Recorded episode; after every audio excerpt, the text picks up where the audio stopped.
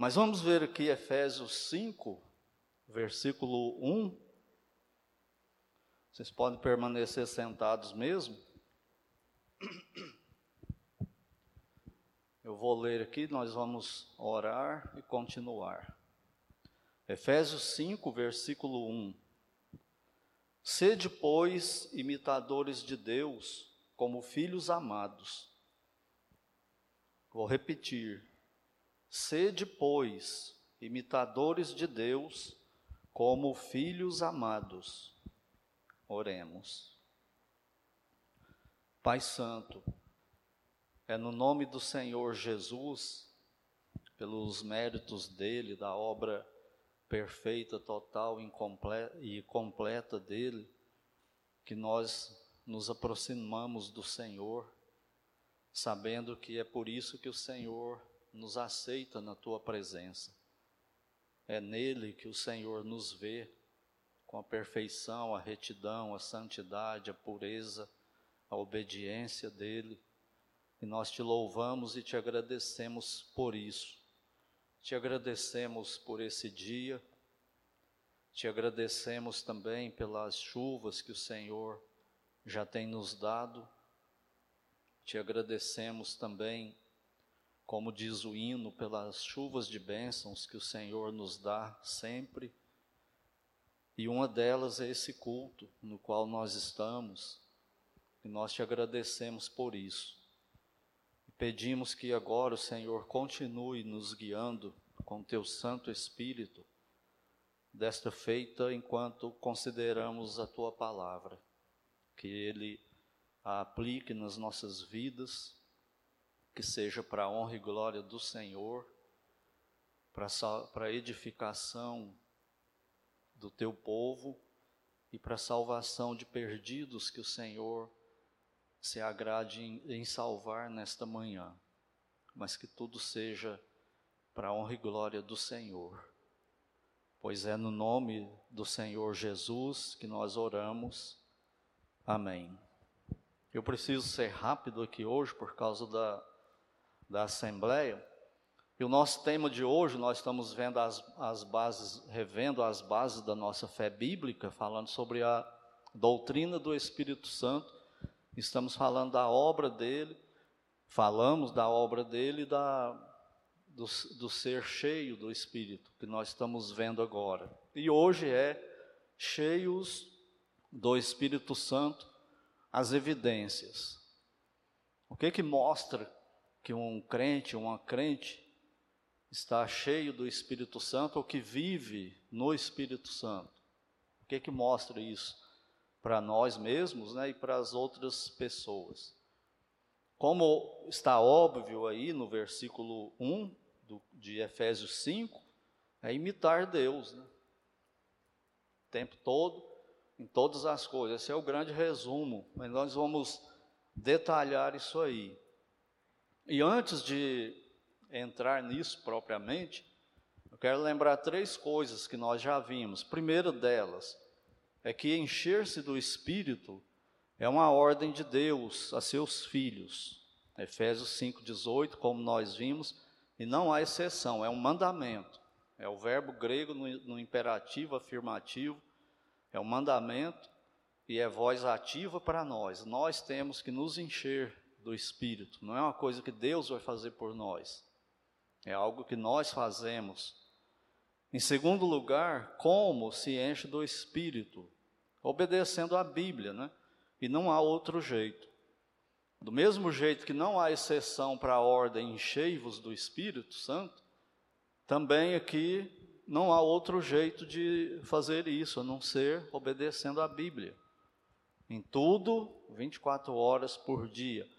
Em terceiro lugar, que a luta diária, essa luta para ser cheio, para obedecer a Bíblia o tempo todo, ela é invisível, ela é solitária e ela define o nível espiritual em que cada um de nós está.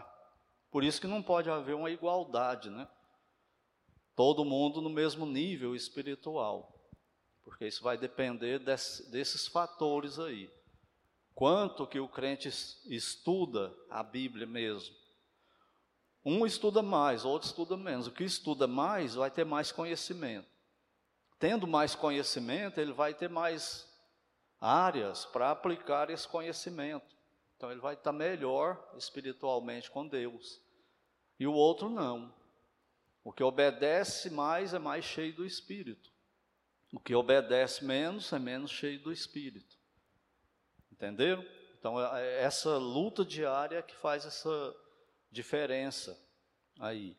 Por isso que tem crente que, que ultrapassa o outro na corrida cristã, não é? Tem pessoa que se converteu ontem e que já ultrapassou quem está na igreja há 30 anos. Por quê? Por causa disso.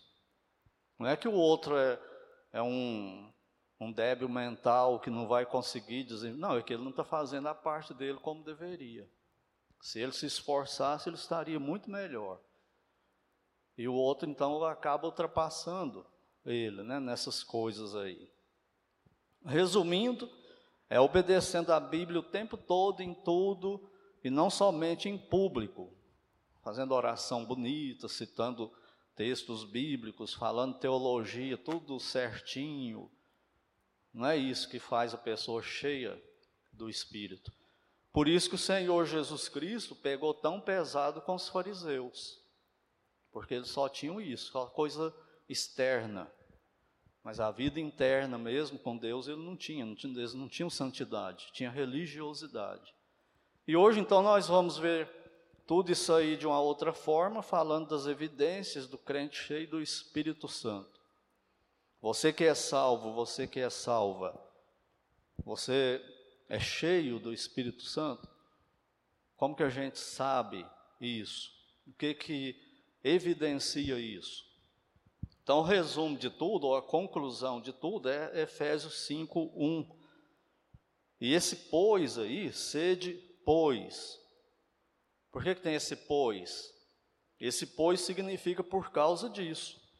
Por causa de tudo que ele falou. Não tem tempo aqui para repetir tudo, mas olha o versículo 25 só. Por isso, deixando a mentira, fale cada um a verdade com seu próximo, porque somos membros uns dos outros, irai-vos e não pequeis, e aí vai, vai, vai. Chega no capítulo 5, versículo 1, sede por causa disso, imitadores de Deus como filhos amados. E agora é parte para o futuro. O pois falou do passado, e agora é parte aí para o futuro, versículo 2. E andai em amor, e assim ele vai falando até terminar o capítulo 6, ou até a metade do capítulo 6. O que, que é para a gente ser para imitar Deus? Então, imitar Deus não é uma coisa que eu acho. Porque se for, né, cada um de nós vai ter um Deus diferente na mente. Então, cada um de nós vai agir de um jeito. Mas não, quando o povo de Deus pega a Bíblia como padrão e começa a obedecer, começa a aparecer também a unidade desse povo, por causa da Bíblia, por causa da obediência à Bíblia. Então vamos lá agora para o livro de Tiago, capítulo 4. Quero mostrar aqui mais algumas coisas. Tiago 4, versículo 1. Ele diz assim: Tiago 4, 1. De onde procedem guerras e contendas que há entre vós? De onde, senão dos prazeres que militam? Onde? Na vossa carne. Essa guerra que ele está falando aí não é nem tanto a guerra uns contra os outros. É a guerra interna, pessoal do crente. Querendo agradar a Deus, mas existe nele a velha natureza que quer satisfazer as, os desejos dela, os desejos pecaminosos dela. E até os desejos não pecaminosos, legítimos, lícitos, ela transforma eles em pecado, se a gente não cuidar. Como assim? Por exemplo, alimentar não é um, um, uma necessidade física legítima que Deus colocou e que Ele manda a gente fazer e Ele abençoa. Mas o que, que a carne faz? A glutonaria. Beber também não é uma necessidade física. ingerir líquido. É o que, que a velha natureza faz? Além do, da água, que, que é saudável, é boa para nós, se ela não for contaminada, né, obviamente. O que, que a carne quer? Pegar bebida alcoólica. E beber também, ingerir, ingerir, ingerir. Enfim, a carne vai pegar tudo que ela puder em nós, dos sentimentos e tudo mais, as necessidades, vai tra querer transformar em pecado, para satisfazer ela. E aí a luta do crente. De onde vêm as guerras? Dessa luta interna. Quando alguém aí na rua te cutuca, por exemplo, você vai aí de boa, ouvindo o grupo Logos na, no, no rádio do carro e tal. Aí vem uma moto, te tira um fino, te dá uma fechada, e o que, que você quer fazer na hora? Você quer xingar a pessoa, correr atrás, falar um punhado para ele, derrubar, né, bater o carro no carro dele e assim vai. Não é isso que a carne quer fazer? A maioria de nós não faz porque não tem coragem de fazer isso na prática. Mas é o que a nossa carne quer fazer. E aí o que, é que você tem que fazer? Você tem que guerrear com ela para você não fazer nada que vá pecar. Essa é a luta do crente, essa é a guerra que Tiago está falando aqui. E aí expande-se isso para tudo, para todas as áreas né, da, da nossa vida. Agora, olha o versículo 7. Ele diz assim: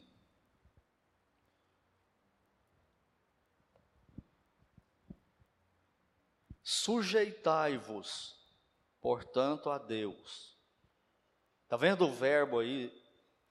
Sujeitai-vos, é outro mandamento. Tem 1050, segundo os entendidos de grego, tem 1050 verbos no imperativo afirmativo no Novo Testamento, no grego.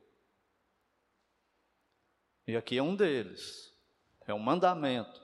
Sujeitai-vos, portanto, a Deus. Ou seja, por que, que isso aqui é importante? Por causa do, da voz verbal que está aí. Que tipo de voz é esse para nós? A voz ativa. Não está escrito assim, ó. É, Deus vai fazer vocês se sujeitarem. O Espírito Santo vai sujeitar você a Deus. Não, o que, que ele está dizendo? Você tem que se sujeitar. Como que a gente faz? Do jeito que eu já expliquei mil vezes aqui. Pegar a Bíblia, olhar o que a Bíblia manda e praticar na hora H. É desse jeito que eu me sujeito a Deus. Não é só pensando, querendo ser, fazer os outros acreditar que eu sou sujeito a Deus. É ali mesmo, na hora prática que ele está falando. E é uma coisa que nós precisamos fazer. Como esse exemplo que eu dei: você vai de carro, a pessoa te fecha ou faz qualquer outra coisa e você quer partir para a briga. Mas o que, que Deus manda? Fala, manda eu agir como Cristo. Não me irritar, não ter maledicência, não, não sair palavra torpe da boca, cuidar dos pensamentos, guardar o coração. Mas, Senhor, eu, e se eu tomar 200 fechadas no dia aí, no trânsito, você tem que agir do mesmo jeito o tempo todinho, imitar Deus. Que o exemplo pessoal para nós aqui na terra foi é o Senhor Jesus Cristo. Imitar Ele. Então aqui são outras coisas que evidenciam se nós estamos cheios do Espírito ou não. Você se sujeita a Deus.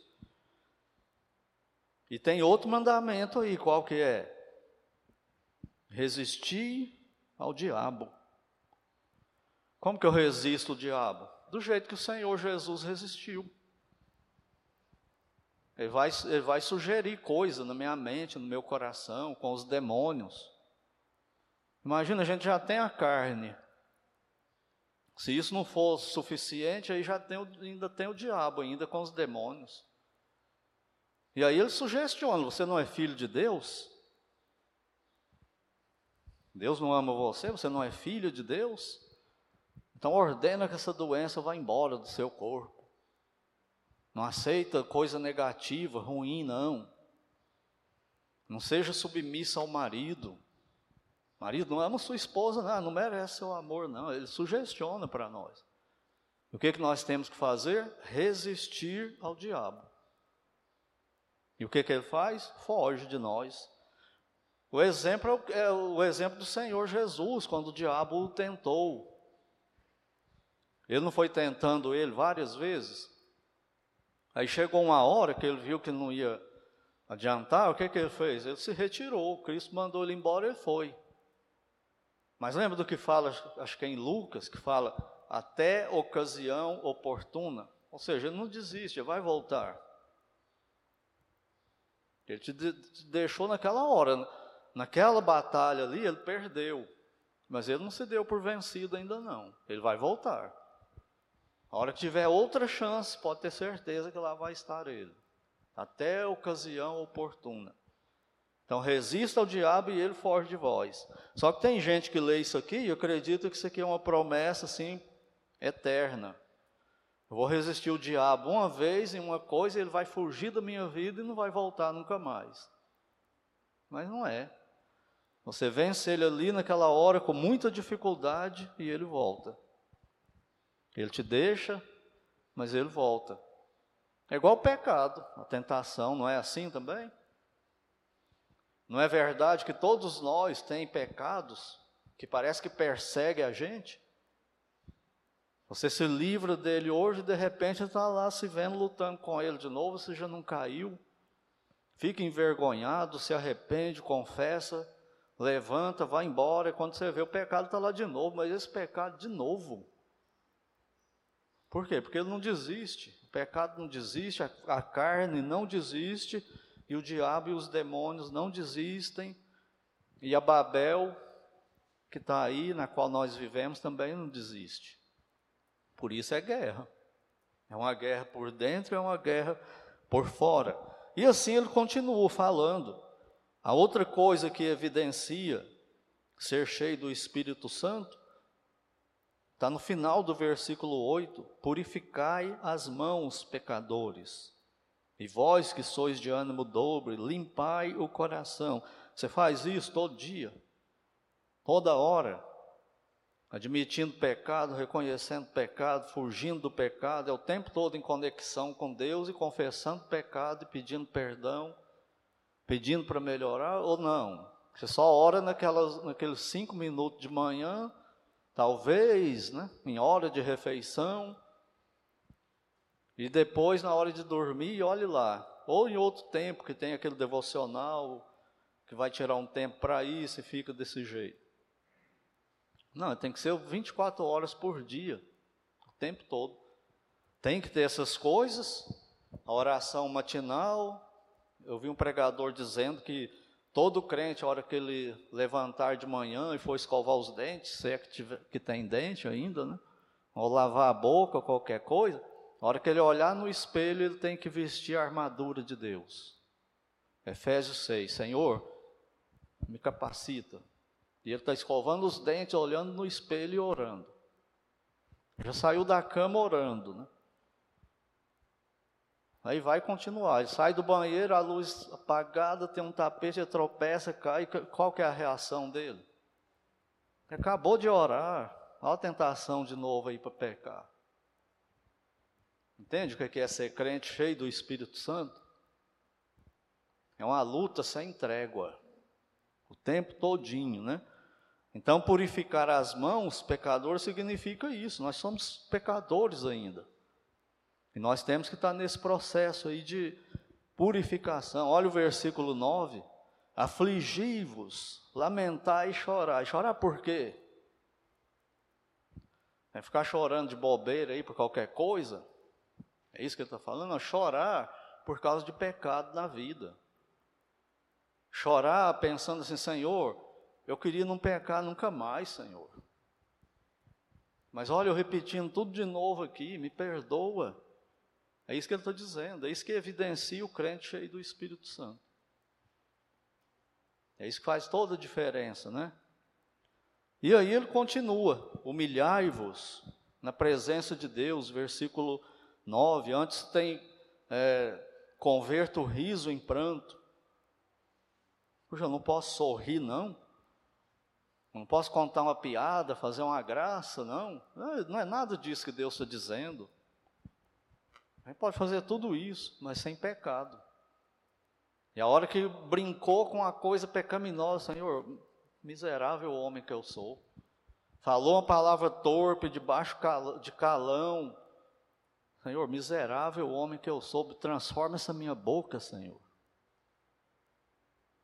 É isso, é chorar por isso. A hora que não conseguiu não pecar, chora porque pecou. A mesma coisa o Senhor Jesus ensinou lá na, nas bem-aventuranças. Quando ele fala, felizes os que choram. É disso que ele está falando.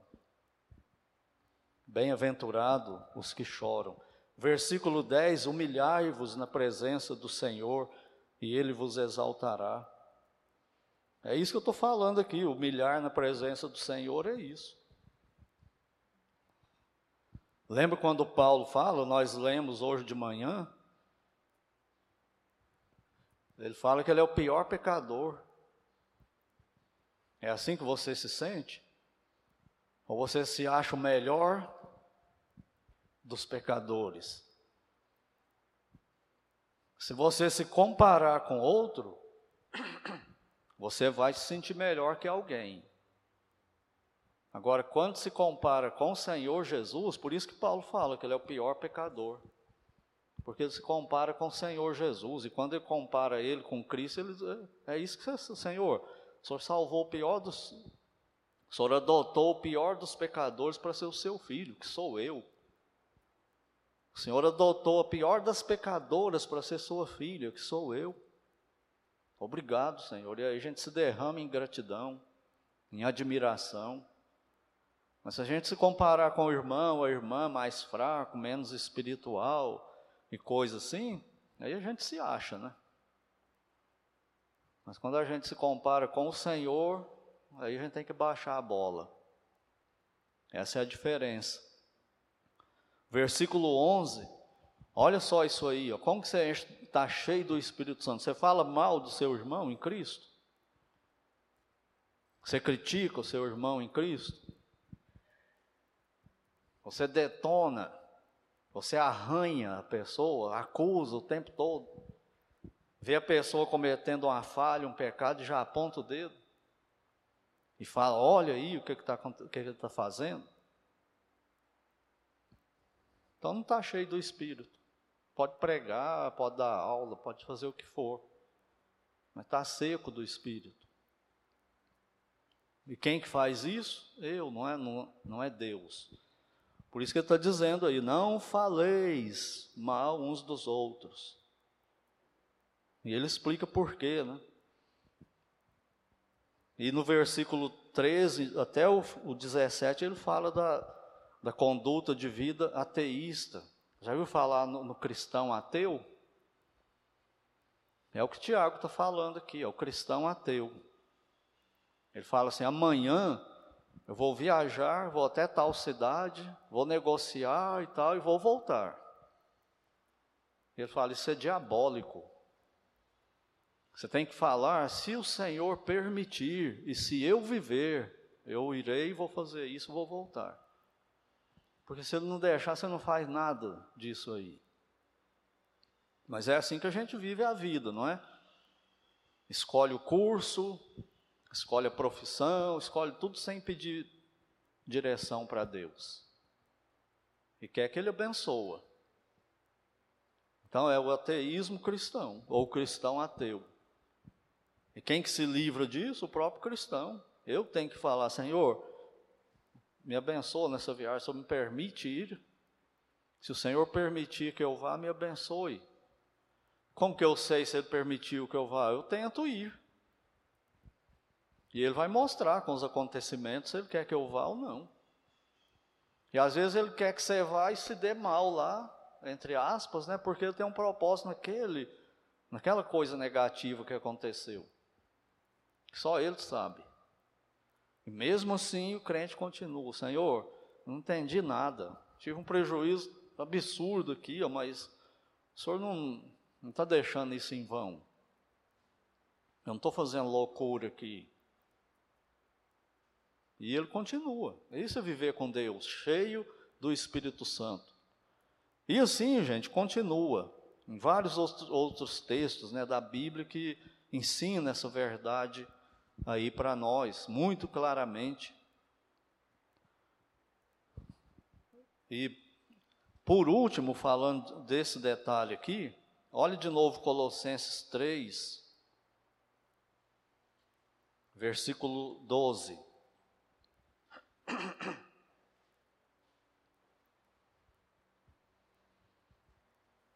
Nós acabamos de cantar aí, escolhido fui, muito bonito, né? Os eleitos de Deus, ser eleito por Deus, para Ele. Mas olha o que ele fala para os seus eleitos: revestivos, pois, que voz que está o verbo aí para nós, ativo de novo. É você que tem que fazer isso, sou eu que tenho que fazer isso. Como quem? Como eleitos de Deus. Ele dá uma explicadinha rápida aqui, ó. Santos, amados, de ternos afetos de misericórdia, de bondade, humildade, mansidão, longanimidade, suportai-vos, e aí continua. Aí quando você olha para a prática no dia, você, Senhor, quem sou eu? Eu não sou nada disso aqui, não. Você luta, luta, luta, pratica um, tropeça no outro, confessa, pede perdão, vai de novo e é assim. Você achar que está bom o tempo todo, que está aceitável, aí é a ruína do crente. Então essas coisas aí, essas práticas na, na nossa vida mostram se, se somos cheios do Espírito ou vazios. E se não for cheio do Espírito, é cheio de quê? Da carne. Não tem outra coisa. Ou você está cheio do Espírito Santo, ou você está cheio de você mesmo, como nasceu. O velho Adão, natureza pecaminosa. E além disso aí que nós vimos em Tiago e Colossenses, nós já vimos Efésios, os capítulos 4 até o 6, que evidencia também, só lembrando, é guerra o tempo todo, tem que matar a velha natureza, ou ela te mata, você tem que matar o pecado, ou ele te mata, tem que se sujeitar a Deus, está vivendo nessa nessa autodestruição, né, por assim dizer, se, se matando o tempo todinho, reprimindo desejos pecaminosos o tempo todinho, se autonegando né, de prazeres, de coisas que você queria tanto fazer, mas é pecado, eu não posso. Eu não posso fazer isso. E assim continua, né? diferente dos gentios, sendo diferente dos incrédulos. Paulo não fala, vocês viviam assim no outro tempo, como viviam os gentios. Agora, em Cristo, vocês têm que viver assim. Eu ia dar uma série de, de listas, uma lista enorme. Sem mentiras, sendo o mais honesto possível, não se irar ou lutar contra a ira, porque quem não ira? Você nunca ira? Talvez você já ficou irado de eu te fazer essa pergunta, né? É ir o tempo todo, é a nossa velha natureza. Se irrita com qualquer coisinha, porque ela é muito orgulhosa. E quer tudo do jeito dela, o tempo dela, e assim é. Então a gente tem que lutar para não ser assim. Só que é como eu disse, é uma luta invisível e solitária. Você está lutando e o povo não está vendo a sua luta e achando que. Por quê? Porque ele te vê a hora que você ira. Mas ele não sabe quantos milhões de vezes no dia você, você queria irar e segurou. A ira queria se manifestar e você reprimiu, não é? Mas a hora que ela aparece uma vez no dia, a pessoa já está vendo? Está a mesma coisa, irado de novo. Mas ele não viu quantas lutas e vitórias teve nessa área. Então nós somos assim. Mas é lutando para não se irar. E também sem palavras torpes. E quando sai uma palavra torpe da boca, ele fica triste.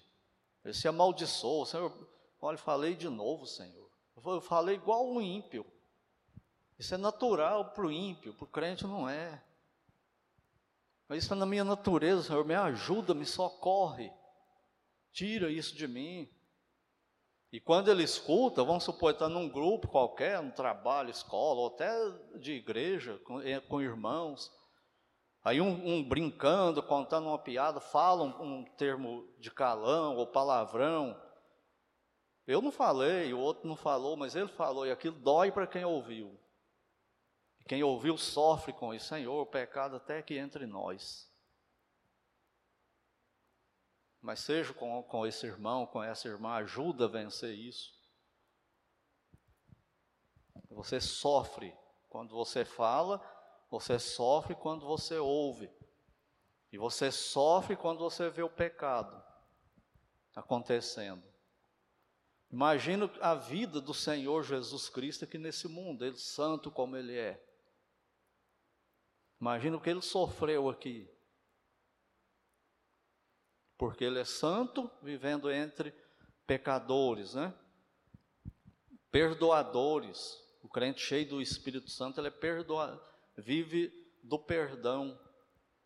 Tanto pedindo perdão, quanto doando perdão. É uma via de mão dupla. Se eu não perdoar, não sou, não sou perdoado por Deus. E se eu não confessar pecado, Deus não me perdoa. Se eu não confessar o pecado para o outro, que eu pequei contra ele, Deus não me perdoa.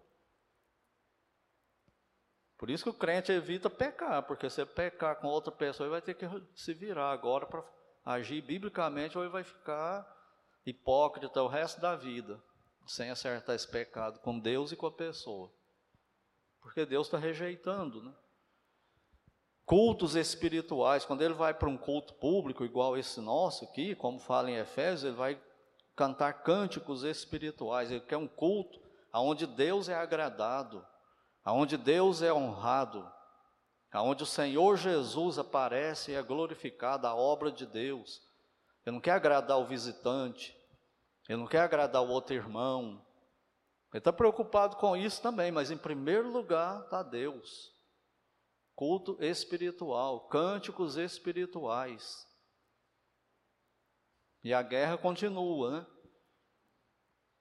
E no lar, aquilo que eu disse, esposa submissa, marido que ama igual Cristo, ama a igreja, o marido e a mulher criando os filhos na doutrina e admoestação do Senhor, sem provocar a ira aos fi os filhos, e os filhos em relação aos pais, honrando, obedecendo, amando, cuidando, protegendo, do jeito que Deus manda. E aí passa para mais ampla coisa. Patrões, os servos lá de Efésios, Colossenses, os melhores patrões do mundo, patrões igual Cristo. Empregados, empregado, melhor empregado do mundo, um empregado como se fosse Cristo trabalhando na empresa. Aí a utopia que a gente cria é a seguinte: então eu vou trabalhar numa empresa onde meu patrão é crente, fiel a Deus. E os empregados, tudo é crente também, ah, eu vou para o céu, eu quero. Isso é um engano total. Por quê? A prova disso somos nós, igreja local. Não tem só crente aqui? Tem pecado entre nós? Tem mutreta entre nós? Claro que tem. Então não se iluda, o mundo, enquanto nós estivermos na natureza pecaminosa, nunca vai ser bom. Sempre vai ter o pecado aí no meio, né? E também cidadãos, os melhores cidadãos do mundo, cumpridores da lei. Mas como que muitas vezes a gente fala? Oh, não vou pagar o IPVA do meu carro, não, porque esse imposto aí eles roubam tudo e nunca volta para mim. Então eu posso desobedecer e não vou pagar IPVA. O que, que Deus fala? Obedeça à autoridade. Não vou pagar isso e aquilo. Você tem que pagar, porque é legalmente feito.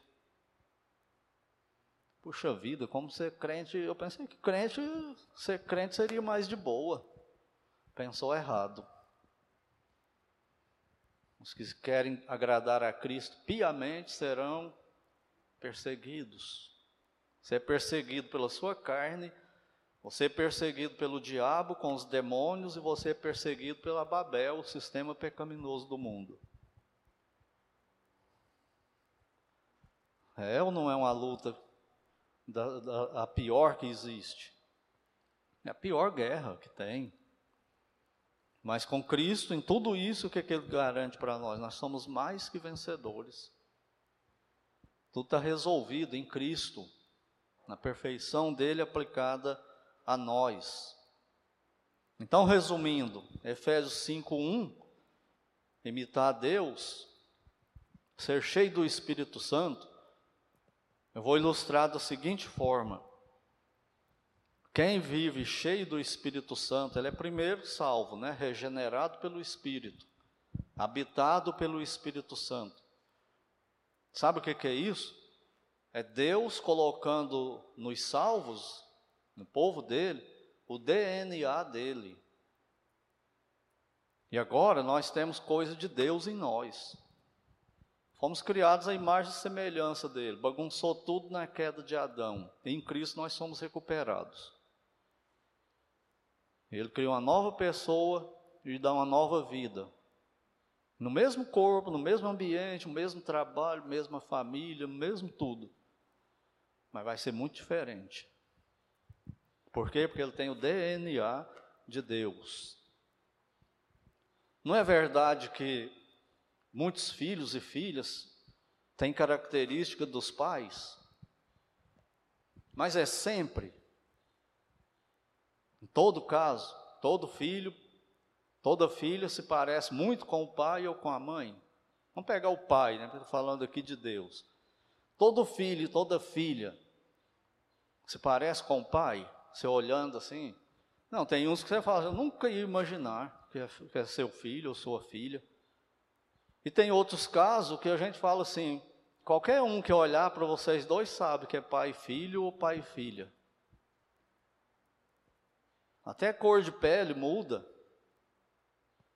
E não se parece em nada. Mas o que, que acontece quando pega o DNA do filho, ah, o sangue do filho e o sangue do pai e faz um teste? O que, que dá lá no exame? É filho. Pode negar, pode ser diferente, mas é filho. Tem o DNA do pai no corpo. Isso é o Espírito Santo habitando no crente. É o DNA de Deus em nós, as virtudes de Cristo, o caráter de Cristo em nós.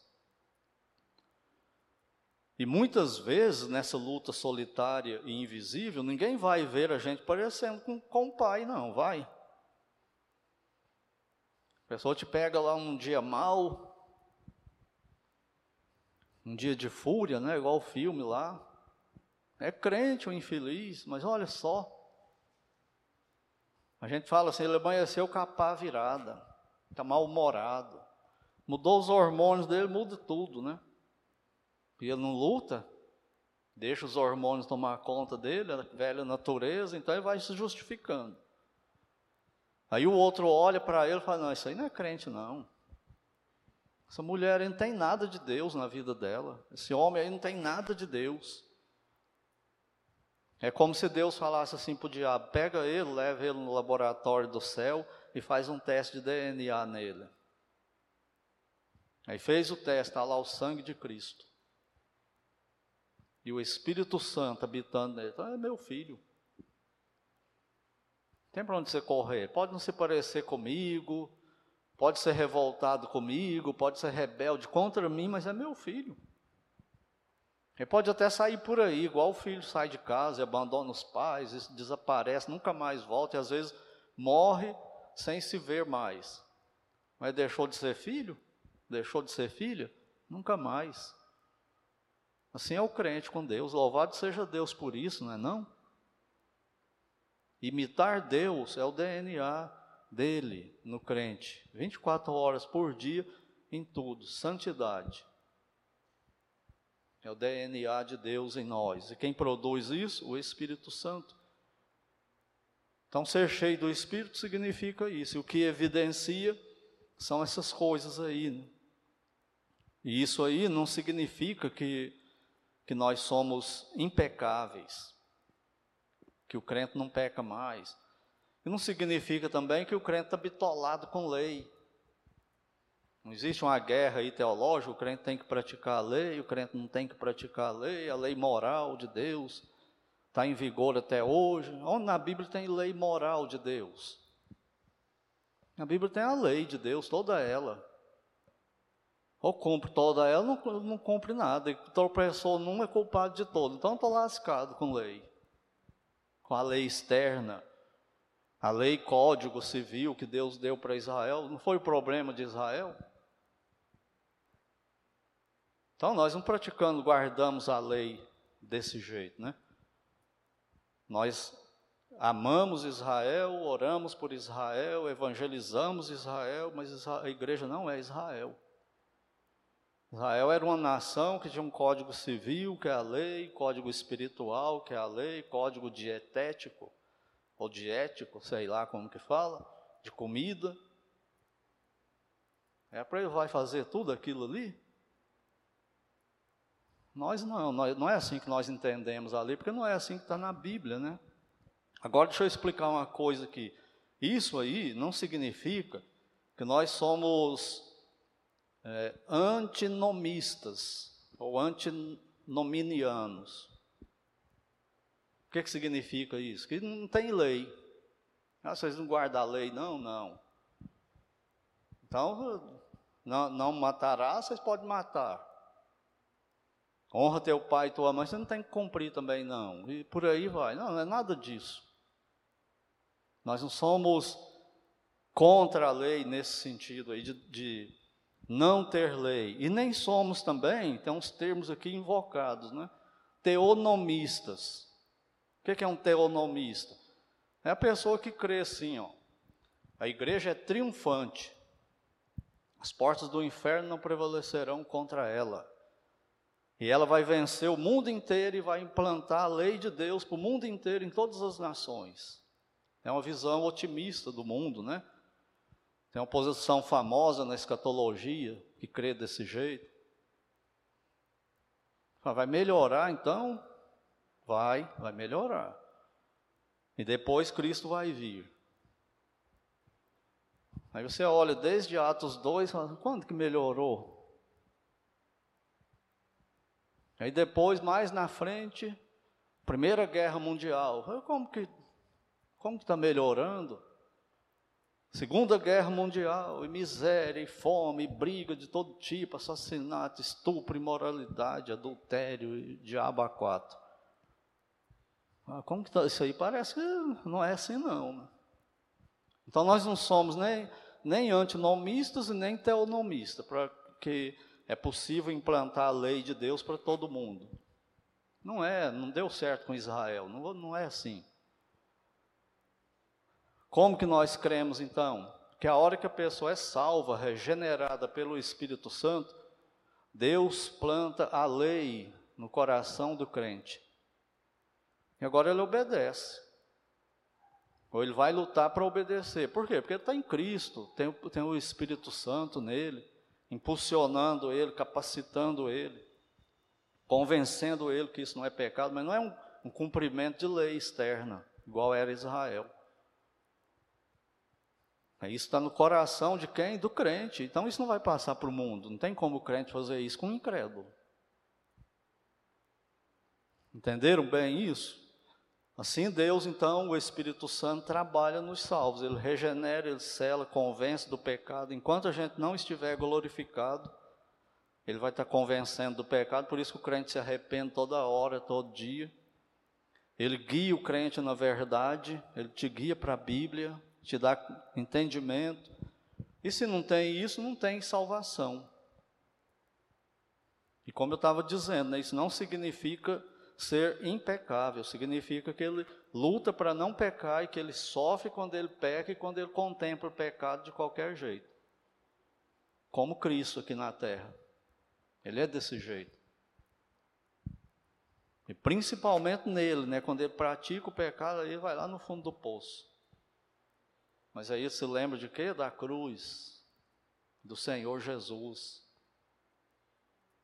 E ele agradece a Deus, Senhor, Cristo cumpriu isso por mim. Cumpriu todo o princípio da lei, todos os mandamentos da lei, tudo. Ele cumpriu por mim e é aplicado a mim. E louvado seja o Senhor, porque o Senhor me aceita, me perdoa. E às vezes a gente fala assim, me perdoa de novo, como se Deus não soubesse que é de novo, né? E às vezes a gente cai na tentação e fala até para Deus assim: se o Senhor me perdoar só mais essa vez desse pecado, eu nunca mais vou praticar isso. Aí fica bem, né? A carne, o ranço das obras. Aí sai da confissão bem.